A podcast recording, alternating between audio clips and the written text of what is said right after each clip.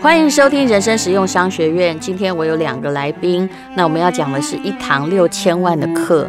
很多老师都在开期货，在 FB 或在 Podcast 啊，每个人好像都赚到钱。你也会听到广告哦，这个广告人家找我做过，我一向是推掉的。就跟你说啊，小钱啊可以变大钱啊，年轻人可以致富，但是。我宁愿认同施生辉的去买 ETF，不管你手续费给人家那个都有内涵呐、大家先不要计较。可是问题是你不会倾家荡产啊，不管怎样你还有啊。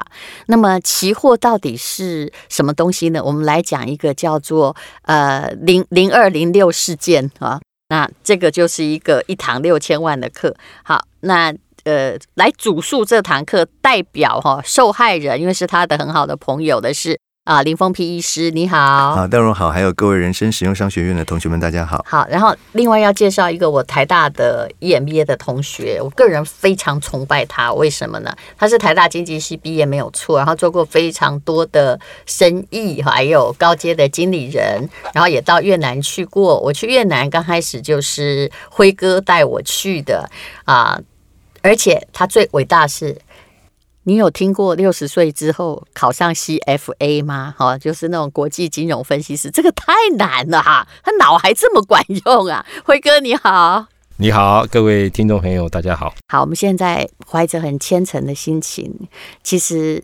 在这个林峰平没有告诉我这件事之前，我还真的不知道，在雷曼债还有这个疫情之间，曾经有一堂全台湾的投资人受损失这么惨重的一堂课。嗯，这个话说哈，这个事情要从呃。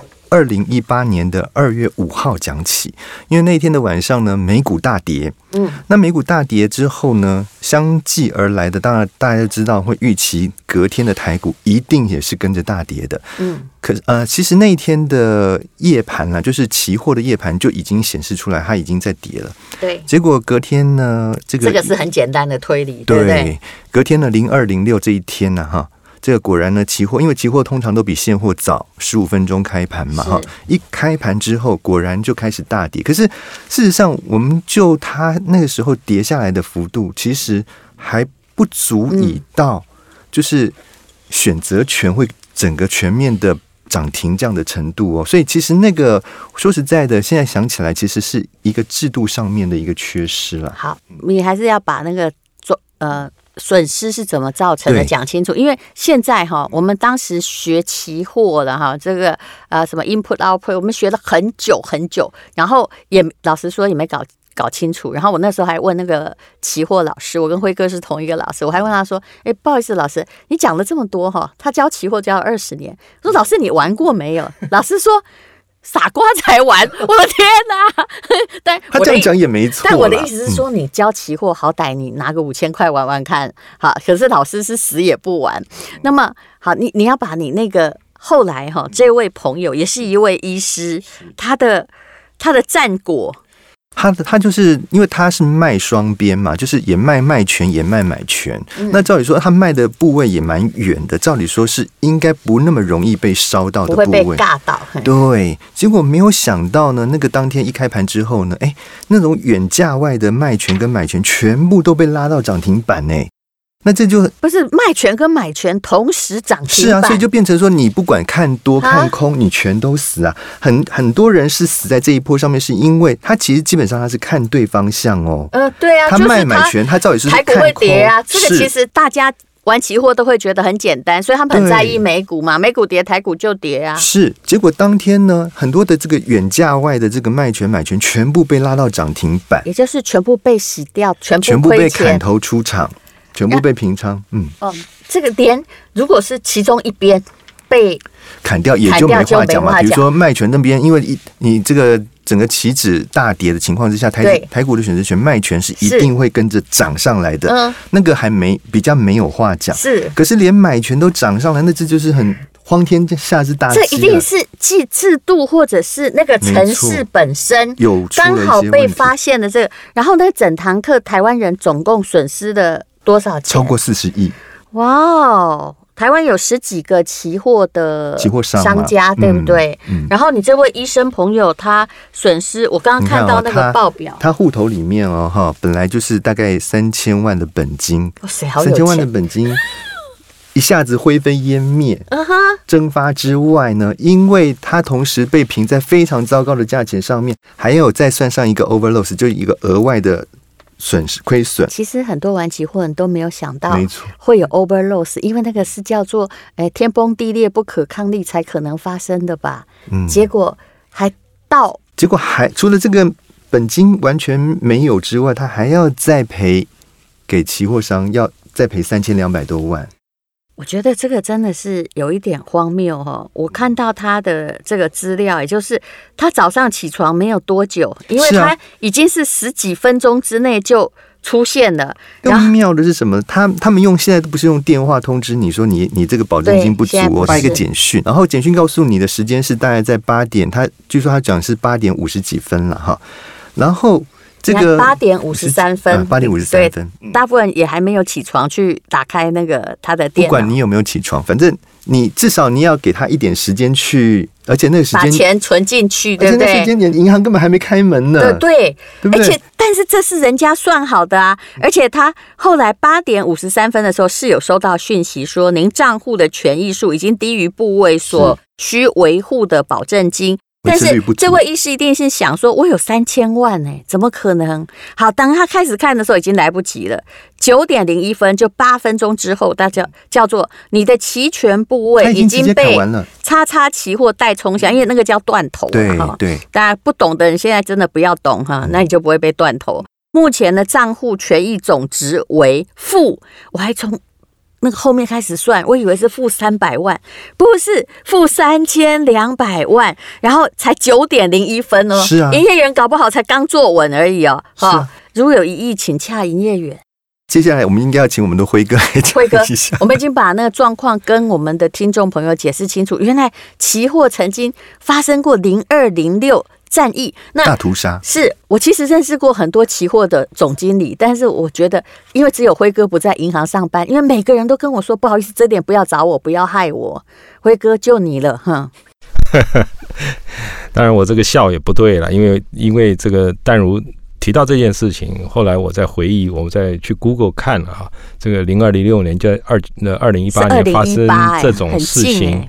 嗯、呃，为什么媒体都没有这么大的注意？因为刚才我也跟这个 Jeffrey 在谈，可能是这一次的这个受害受灾户啊，大概只有四百多户，然后金额虽然很大了，四十亿，但是比起二零一五年三年前的 TRF 这个事件呢，那个受灾户更多，然后金额是四兆台币，所以。这个事情就相对的就比较小，受受灾只有四百户，有四十亿，那每个都几千万呢？是啊，每个因为都是 overloss，是是是，嗯，而且这个呃这个事件呢，我后来再看啊，其实这。这个可能我稍微要纠正一下，就是说不是期货啊，因为它是它是选择权，嗯，所以期货跟选择权是不一样的，一个是一个是 future 啊，英文翻译叫 future，因为我有一点学术性啊，所以它这个是选择权是 option，你是对的，对，它是期货的 option 是不是？可以这么说吗？他们同时归类在期货类，就期权的一个期权，因为大陆是翻译成期权，嗯，就是那种可期权就是。一直在告诉你嘛，广告就叫你小小钱可以啊，杠杆倍率非常高，对对，杠杆倍率就是这种东西啊。所以其实刚才淡如也提到，就是说，其实教教期货的老师二三十年了，还从来没玩过哈。我觉得真的是不懂的，真的是不要碰啊。说实在话，所以我后来看了 Google 看了这么多人受害，也看了很多人的自述，那其实他们真的都是高手。凭良心讲，真的都是高手。也就是所有的人，因为他是买权卖权一起杀。就是所有人都被杀啦，是因为他这这种交易呢，并不是简单的选择权，它是一种组合的策略，我们叫组合的策略。有一个受灾户讲得更好，他就是说，这个跟教科书上完全背道而驰。我们是学习是教科书的，结果发生这个事情跟教科书背道而驰。我个人认为说，当然制度的问题，第二个还是制度问题，就是整个造成流动性的问题，因为。TRF 不管不管是在 TRF 也好，或者其他的这种在国外这种大的期货公司市场，它比较不会有流动性的问题。你该卖的时候还是会卖得掉，可能卖的价格比较差。那这一次刚才 Jeffrey 讲说，为什么 Short Put 或者是 Short Call 都卖到涨涨停板？这个是非常鬼吊诡的。是，就有人进去利用这个制度本身的缺陷漏洞，漏洞，然后去血洗这些选择权的朋友们嘛。因为刚才我有提到，因为有很多的期货商本身是自营商跟经纪商，所以经纪商在卖这些的时候，他的信息透露出去了，所以禁止禁这个所谓的这个经纪商啊，那个自营商呢，收手不报价不买，全部卖到。一零九二这个高点，全部都挂在那个涨停板的价位，涨停板的价位等着你来平仓。所以，因为他们在电脑上，啊、所以等于是我懂了，也就是这些期货商本身也参与了这个期货这四百多人的屠杀事件。他们都有自营自营部啊。你想想看，如果说把这个场景回到我们台湾证券交易所的，如果证券交易所的交易人员在他电脑。上面可以看到哪一只挂什么挂什么的时候，他又可以参与投资，这是什么样的一个场景？当然他一定赢嘛，他一定赢，因为他知道谁谁谁哪一个券商卖了多少，哪个券商卖了多少，哪个券商卖了多少，然后他就用最涨停板让你们来杀，对不对？所以其实这是一个制度的问题，而且是所有的人叫通杀哦，通杀是，对不对？这种感觉好像是在赌场里面有没有？如果是庄家，假设你那个黑的跟跑到白的哈。都就是不是黑的赚钱，就是白的赚钱。但是他是连黑白他都杀，欸，对呀，啊，对，你你总是会压大压小，你总是有一边会赢嘛。可是，在这个市场里面，其实你压哪一边你都输。是这个，老实说不是正常的现象嘛。对，它是选择权，否则老实说很多东西的期货它都必须贴近现实。但是这个就变成啊，制度怎么讲？那它一定有漏洞出现。刚刚辉哥讲的哈，我用那个维基百科搜哦，他说其实事情就是发生在。哈，就是你看哦，我我这样讲哦，大家就算不懂期货，很多人跟我一样是不是很懂的？但一听就知道可怕。八点五十分十三秒，价外二月九九五零零哈，卖权价格是十五，一秒后价格变八八五，涨幅五十九倍，然后还算小的哦。较前一天收盘价涨幅为五百二十一倍，然后就这样就把所有人都杀掉了。是。那万一没有钱赔怎么办？你这个医生朋友后来是当尽家产，三千多万赔出去。对啊，真的很惨。他就说他自己是归零人生啊，真的。嗯，那对啊，你看，你如果没有钱赔的话，那当然他们就走法律啦，对不对？就查封你的你的财产了。就等于你还不只是钱没有，你连房子都没有。啊、那当房子没有的时候，搞不好就是家庭破裂啊。是啊，哎，听说有人因为这样自杀，哎。有人轻生呢，真的。可是后来哈，我在看到金管会哈，他去他去对违反这个期货管理法进行裁处，有没有？的确是有很多缺失啦。可是你知道，所有的投资人损失了四十亿哦，都是除了账面金额之外还损失。但是你知道罚款总额是多少钱吗？好像才几百万。对，就是那个是非常小的，就是最多完全每个都。只有十家这个期货经纪商罚款才四百多万。是啊，那如果我是经纪商，让你罚吧。对呀，对呀，没错。那我有赚呐。听说有些时候他们也有跟某个某些投资人达成一个协议，就是说，好，你你亏五千，对不对？那这样好了，我我算你三千。没有，那是因为那时候好像金管会他有出面，就是说希望这些期货商能够尽量的去跟这些受灾户。达成和解了，因为毕竟他们自己也知道说这个是制度面的缺失嘛，所以啊，所以就可能各家的那个期货商有去稍微去跟这些受灾户去去谈，好看是不是能够多少赔一点，但是那个赔的金额大概都不大。法律上我也知道啊，就是说如果你今天五千万，我算你三千五了哈，那你你要不要？少少赔一千五，你心里还是会蛮高兴的。而且，但你一定要签下某一种保密的条款，然后以后，哎、欸，他就对你免责了。所以，其实每一个人都很挣扎。但是现在，老实说，已经过了两年，那也有人三年，也有人在告，对不对？嗯、啊，告的结果又是如何？好像没有看到有什么胜诉的案例耶。对啊，所以基本上来讲，我觉得这个，呃。该怎么说呢？就是到底是你要在一直坚持的去跟这些期货商周旋呢，还是说你要自己要设一个停损点？其实我也觉得这个法律上不会赢的，应该不会。我，如果我是说可怜的，而且我觉得法官搞不好也搞不清楚，欸，哎，是是，嗯，你要叫法官去裁定这样子的一个到底是谁胜谁谁谁赢谁输，我觉得可能在法官来讲，他会觉得，嗯，这到底是这应该算是你们自己呃。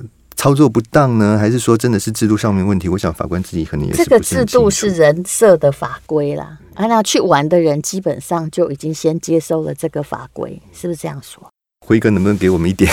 辉哥到底？可是现在还有人在玩棋子啊，对不对？好，齐全他还是还是有很多的顾客啊。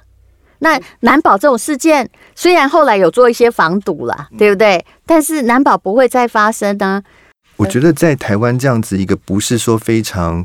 应该怎么讲？就是说，很多的金融衍生性商品的法规都不是非常完备的情况之下，这样的事情可能还会再重演。好，辉哥，你来说一下好了啦。在投资上，因为他是一位这个这 CFA，我们应该怎么翻译？国际金融分析师，特许金融分析师，特许金融分析师。对，在看这些这么多的衍生性商品或者是选择权的时候，我们到底应该怎么办呢、这就是跟刚才我跟呃听众在讲的，就是实际上这是一种所谓的投资组合的策略啊，所以它是一个策略。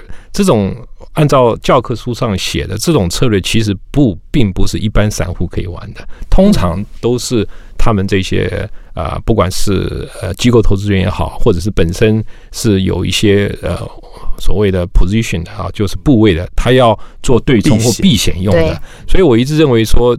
这选择权这个这种这种金融商品呢，呃，真的是看不懂，不要玩，因为主要还是避险功能。那大我相信这一次受害的应该百分之九十九点九都不是避险功，不是在避险，对不对？对，他不是因为本身有台积电，他去 short 了一只台积电，台积电他怕说台积电万一跌到现在，他如果说是五百块买的，他怕跌到三百块的时候，那他我就三百块卖掉，那我我 cover 我。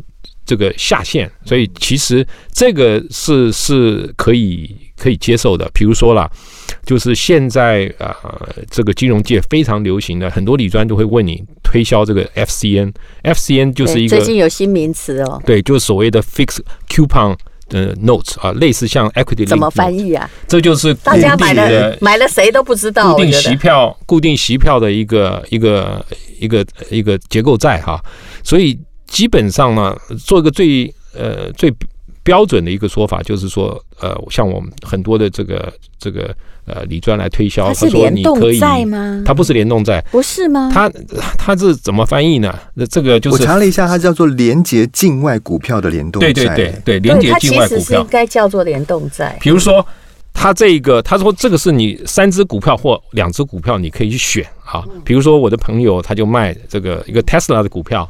再包一个固特异的股票，再包一个大陆的未来汽车的股票。嗯，那未来汽车也是电动车，所以这三只股票是你自己选的。他给你 custom made，就是说他可以量身打造一个这个。那么如果这三只股票呢，那么比较差的股票叠穿了啊，这个价位，比如说叠穿了百分之五十，嗯，啊，叠穿的价格的百分之五十，三只只要有一只叠穿价格的百分之五十，你就必须要百分之五十五的价格去买。我想 Jeffrey 应该知道，假设是一百块，哇，我知道那是什么东西了。那我从雷曼在那时候就看过类类似惨剧，嗯所以所以这种的话就是要看投资人的属性。比如说，如果像我的话，我可能会去买这个 CFN 呢。他说，如果你把台积电。啊，再把 IBM 或者再把什么呃这种这个美国花旗银行的股票包在一起的时候呢，你的报酬率就不会这么高，因为如果你把这种所谓的波动率，沃尔玛可口可乐，对对对，这个 volatility 很比较小的，你的可能你的这个报酬可能大概只有六个 percent，嗯，那刚才我讲那种有十三个 percent，嗯，好，那如果说在这个半年的期间，因为最流行就是半年。Locking 在半年期间，如果都没有跌穿，或者是涨穿，涨穿的话，你就完全就是拿拿股息，你就拿那个百分之十三，因为你的你被 call off 了，对不对？只要有一只股票涨穿了，它就 call off 了，对不对？因为好，那所以说，你知道吗？这还是庄家的力量最大。对不对？他也不让你过度赚嘛。当然，当然。可是赔的时候，你可能要完全就是穿 over loss，就是把你的本金之外还要再赔。那你就是你的风险是什么？你的风险就是爆了那只股票，但是你认为假设。Tesla 跌穿了，但是你认为说我三百块，对未来，比如说，比如说几个月之内它没有跌到什么部位，或者是你拿到这只股票你就爆的吧，变成套牢户了，对不对？但是你觉得 Tesla 不会变零啊，所以你还是有一点这种。希望存在，所以为什么还是很多很多很多人？可是你要不要一直累计的买？比如说现在 Tesla 六百多块，好，算六百啊，到三百的时候，你可能要用呃三百二卖好了，三百三块，三百三十块买好。我假设是这样。那如果它万一再跌回跌到一百，我要买更多吗？不用了，因为你已经拿到实体了。哦哦，OK，你已经 你不用再买更多，因为你那一个那一个合约里面就把它全部转换成 Tesla 的股票了。辉哥，这没有我看到的。所以它这个风险呢是比较有限，除非你去包一只什么 Tesla 的 SpaceX，类似像这样这种这种股票，它可能会跌破零的。那那你的风险在这里，所以它有两重两重风险。第一个是股票跌到零的风险，第二个就是这个所谓的所谓的中间商的风险。比如说，我们今天是由啊 ABC 银行所代卖的，那如果 ABC 银行倒了。啊，那你基本上你的钱就拿不回来了，你懂我意思吗？所以它这个风险不是没有，但是相对来讲比稍微可以接受，比我们零二零六那个小很多。因为零二零六它的理亏的流动性是最大最大的问题是所谓的这个呃这个球员兼裁判，他同样看有人在卖，他可以等，他可以调到老高价钱。然后一起来杀，所以是全部市场一起杀。你想想看，在这个场景之下，你是如果说是 X Y Z 的一个期货交易商的交易员，你会怎么做？嗯，能够帮公司赚钱，你就一起杀。如果你不这么做，如果你不这么做，第二天老板大概就请你走路了，对不对？说别人都这样干了，那你看你是道德，你正义感太高了，是不是？那你就去吃自己吧。哎，我要下一个比较有意义的正面结论呐！我真的是觉得说，你做任何投资的时候，要不你就傻投哦，就买那种零零五零、零零五六之类的。好，现在也有越南的 ETF。那要不你就，请你计算那个最不可能的最大风险，嗯，对不对？就是天崩地裂。其实零二零六那次的期权屠杀已经发生过了。是。那还有。事实上，我还看过很惨重的。我的朋友在，呃，就是雷曼债的时候，他买的不是雷曼债，雷曼债就是等于归零嘛，有人几千万归零，大不了归零，大不了归零，但他不是，他赔了一亿美金。呃，我们下一集再谈有哪一些最危险的交易工具，然后帮包着糖衣的毒药。